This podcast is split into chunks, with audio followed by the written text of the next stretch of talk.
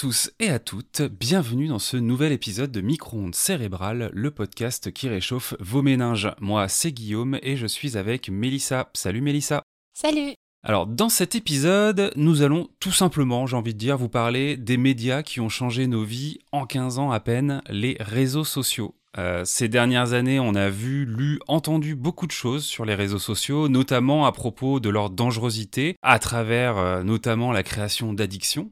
Alors dans cet épisode, on va essayer de comprendre pourquoi on les utilise autant et voir les différents facteurs qui peuvent nous nuire euh, dans leur utilisation. Et ensuite, comme d'habitude, on vous donnera un petit guide de compréhension des usages de nos réseaux sociaux favoris. En tout cas, ce qui est clair, c'est que toi comme moi, Mélissa, on doit consulter les réseaux sociaux euh, chaque jour, même plusieurs fois par jour. Rien que le temps euh, d'écrire cette introduction, j'ai dû checker Twitter au moins deux fois, je pense. Euh, on peut quand même dire qu'il y a une certaine forme d'addiction. Pourquoi on a le, sentiment qu'on en a autant besoin Alors oui, effectivement, même en incluant toutes les autres motivations pour être sur Internet, c'est bien l'utilisation des messageries qui dépassent euh, toutes les autres activités en termes de temps passé sur Internet.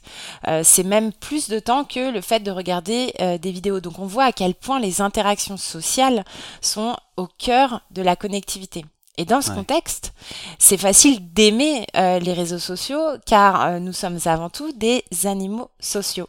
Notre cerveau mmh. est câblé pour être social, alors les réseaux sociaux viennent combler tous ces besoins cette nécessité du social n'est pas née hein, évidemment avec les réseaux puisque c'est un besoin qui existe depuis la nuit des temps.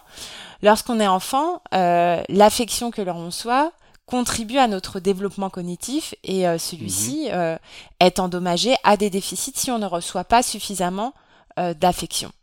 Et on a, on a aussi pu prouver que lorsqu'on a des comportements qui vont être prosociaux, c'est-à-dire que l'on va vers les autres, qu'on a de l'empathie, qu'on aide les autres, on a des activités cérébrales euh, qui nous font du bien, c'est-à-dire notamment avec mmh. l'implication euh, du réseau euh, du plaisir. Donc si on a l'expérience d'un rejet social, en revanche, même le simple fait de ne pas être sollicité dans une équipe, dans un jeu, donc on ne parle pas d'un rejet social extrême, on a tout de même déjà des activités cérébrales qui vont apparaître et qui en fait sont en partie similaires à celles de la douleur physique.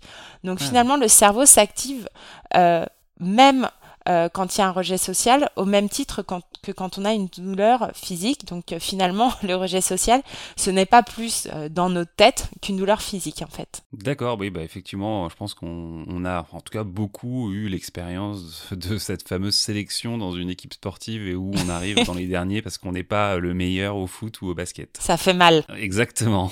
Donc si je dézoome un petit peu, de manière générale dans la vie, notre cerveau pour bien aller, il doit avoir des interactions sociales positives le fait d'aider les autres nous récompense, mais, euh, et là je fais un petit peu un pas de côté quelque part, mais est-ce que la gentillesse gratuite, authentique, euh, désintéressée, est-ce qu'elle existe vraiment finalement? Alors au départ oui, puisqu'il y a de toute façon l'intention, donc c'est plutôt une fois qu'on a aidé, qu'on est déjà en train d'aider, qu'on a donc vraiment du plaisir. par contre voilà, on peut, on peut vraiment se dire que finalement le karma, c'est probablement aussi dans le cerveau. en tout cas, ce qui est sûr, c'est que les relations sociales positives nous font vraiment du bien, notamment physiquement. Hmm, ok. Si on revient là de nouveau aux réseaux sociaux, euh, les rapports qu'on va y avoir peuvent euh, on va dire quand même souvent nous paraître superficiel, puisqu'à distance, puisque par le biais d'applications, euh, de moyens dématérialisés. Comment ça se fait euh, qu'on puisse y trouver notre compte au final, voire même parfois peut-être plus qu'en réel? Bah oui, ce sont euh, des points de vue, des a priori assez courants, puisque c'est vrai que les, sur les réseaux sociaux, on peut passer beaucoup de temps, parfois avec des gens que l'on ne connaît pas vraiment, et avec des interactions qui qui paraissent pas aussi riches que, dans, que dans le réel, mais donc cela va permettre tout de même d'amener deux facteurs. Le premier, c'est celui du dévoilement de soi. Sur les réseaux sociaux, les gens ne nous connaissent pas toujours en présentiel, donc on se dévoile plus facilement, de manière plus sincère, c'est plus facile. Hmm. Euh, ça permet aussi d'exprimer des marqueurs d'identité, euh, l'appartenance à une communauté, euh, le fait de supporter une, une, équipe sportive, le fait d'aimer tel et tel loisir, et ça c'est aussi clé dans le développement de sa personnalité. On peut exprimer des opinions, des préférences, l'appartenance donc à des groupes de manière facile, subtilement ou explicitement. On a toute une gamme de possibilités pour pouvoir s'exprimer à notre guise. Donc ça, c'est quelque chose qui va vraiment contribuer à notre bien-être psychologique. Le deuxième facteur que ça va amener euh, avec les interactions donc en ligne, c'est euh, le capital social. Le capital social, en fait, c'est tout ce que les relations sociales peuvent nous apporter de bien dans la vie. Et là, on parle aussi bien des relations avec des proches, hein, c'est-à-dire des, mhm. des, gens vers lesquels on peut se tourner si on a euh, un problème affectif. Et puis après, on a euh, dans les relations euh, sociales des relations plus légères qui existent aussi dans la vraie vie, mais qui viennent aussi apporter dans notre qualité de vie, avec donc des relations qui veulent, qui peuvent nous apporter soit des informations particulières liées à des centres d'intérêt ou à des objectifs de vie, de la simple stimulation intellectuelle, des groupes de soutien aussi parfois euh, quand on a des expériences qui vont être euh, très particulières, comme des maladies rares ou des euh, contextes familiaux très particuliers. Et ça, c'est aussi quelque chose que les réseaux viennent faciliter avec le fait de pouvoir rencontrer très facilement des personnes qui partagent donc les mêmes intérêts. Donc on a vraiment deux facteurs. Donc le premier c'est celui du dévoilement de soi, donc qui permet vraiment finalement d'avoir euh, parfois euh, plus de sincérité euh, très vite sur Internet. On l'avait vu dans l'épisode sur le dating. Et puis après effectivement on a ce capital social où il ne faut pas négliger donc les relations plus légères qui viennent aussi contribuer largement à notre bien-être.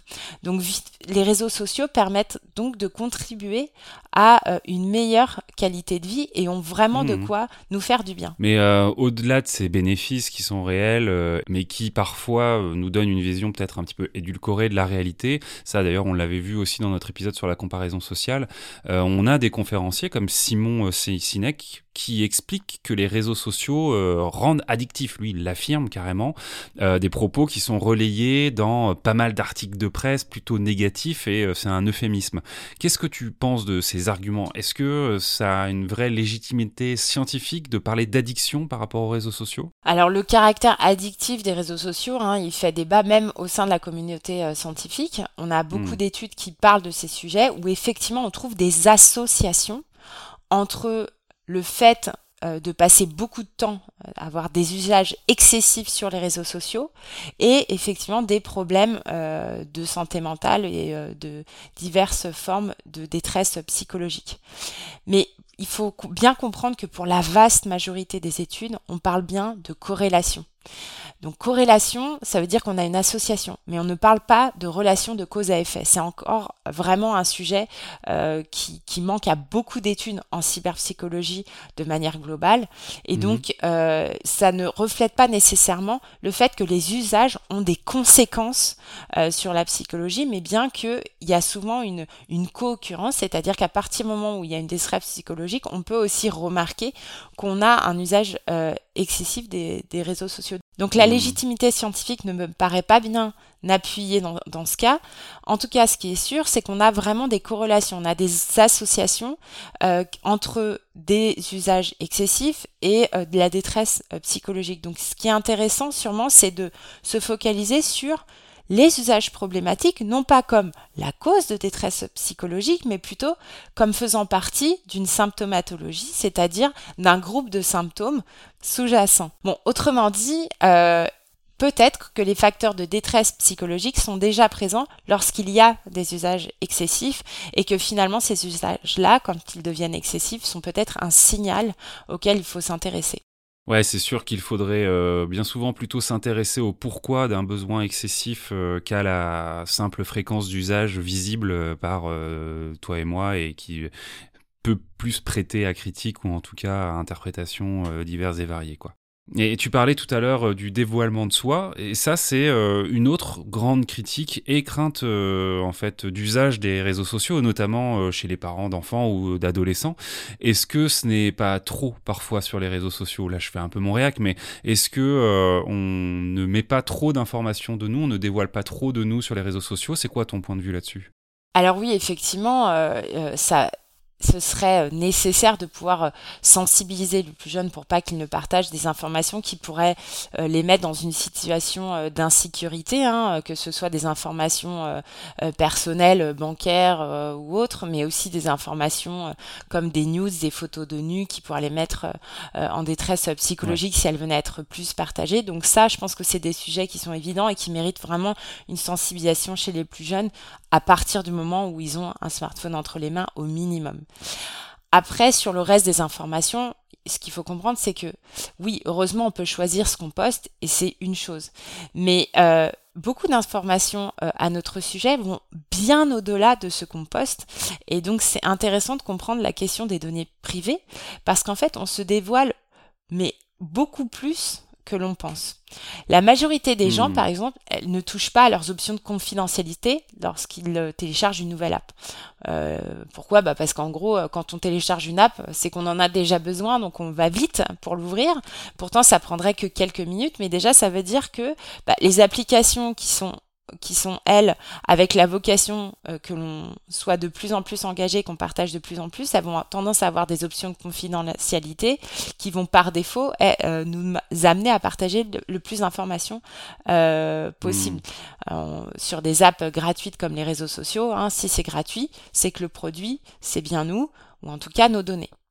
Donc au-delà du fait qu'on va se dévoiler de manière plus ou moins active avec les postes euh, et puis avec euh, ces options de confidentialité que l'on choisit ou pas, on a déjà des scientifiques de l'université de Cambridge en Angleterre qui ont pu montrer qu'avec des algorithmes euh, qui se basent rien qu'avec des likes, c'est-à-dire que rien qu'en se hmm. basant sur les likes comme source de données, on pouvait établir des hypothèses extrêmement fiables sur des informations très sensibles qu'un utilisateur ne partage pas. Donc là, on parle de simplement partager malgré nous des informations ultra sensibles comme l'orientation sexuelle, mais aussi l'opinion politique et j'en passe. Donc finalement, même sans partager explicitement euh, qui on est et ce qu'on pense, rien qu'avec des likes et d'une activité sur les réseaux sociaux, il est possible en fait d'en savoir beaucoup, beaucoup euh, sur nous. Donc ça peut être beaucoup moins flagrant, mais on se dévoile beaucoup plus qu'on ne le croit. Et puis après, on a vu qu'il y avait aussi ce risque de comparaison sociale. C'était vraiment euh, le focus de euh, l'épisode 4, avec une perception biaisée de la, de la réalité et de la, des postes des autres qui peuvent nous amener parfois à nous, à nous dénigrer, euh, même de manière passive. Donc les réseaux sociaux sont une très belle opportunité pour assouvir nos besoins sociaux et c'est ça aussi qui fait que on est très motivé à pouvoir aller en profiter.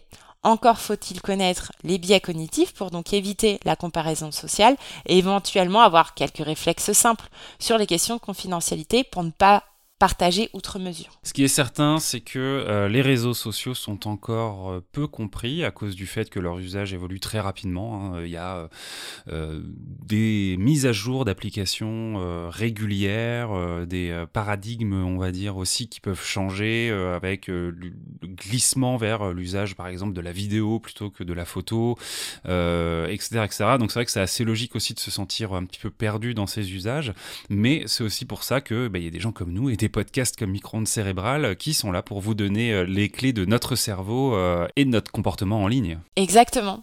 Donc pour résumer, les réseaux sociaux sont tout autant d'opportunités pour notre bien-être grâce aux interactions sociales et pour la construction de notre identité, mais euh, peuvent aussi apporter d'autres connexions même plus légères sur les sujets qui nous stimulent. En revanche, si les usages deviennent problématiques, il est important de se poser la question du pourquoi au-delà de l'usage simple des réseaux sociaux.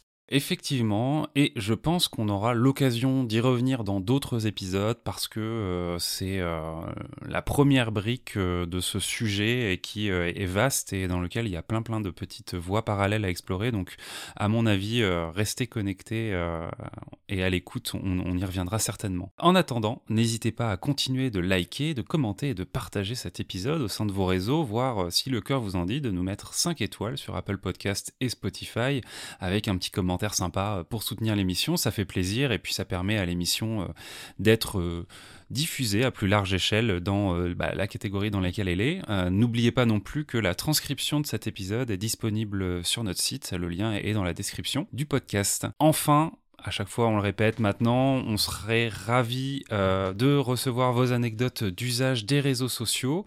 Euh, est-ce que les réseaux sociaux pour vous c'est une fenêtre de respiration dans votre quotidien ou au contraire c'est devenu une prison que euh, vous ne pouvez pas malheureusement vous empêcher d'arpenter?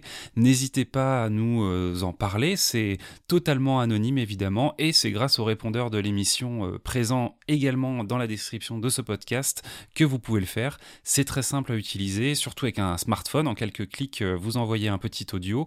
Donc n'hésitez pas et nous, on se fera un plaisir de répondre à vos interrogations ou en tout cas de partir de vos messages pour élaborer de nouveaux épisodes dans le futur. Voilà, en tout cas, d'ici là, on se retrouve bientôt et je te dis merci et à très vite, Mélissa. Merci Guillaume, à bientôt.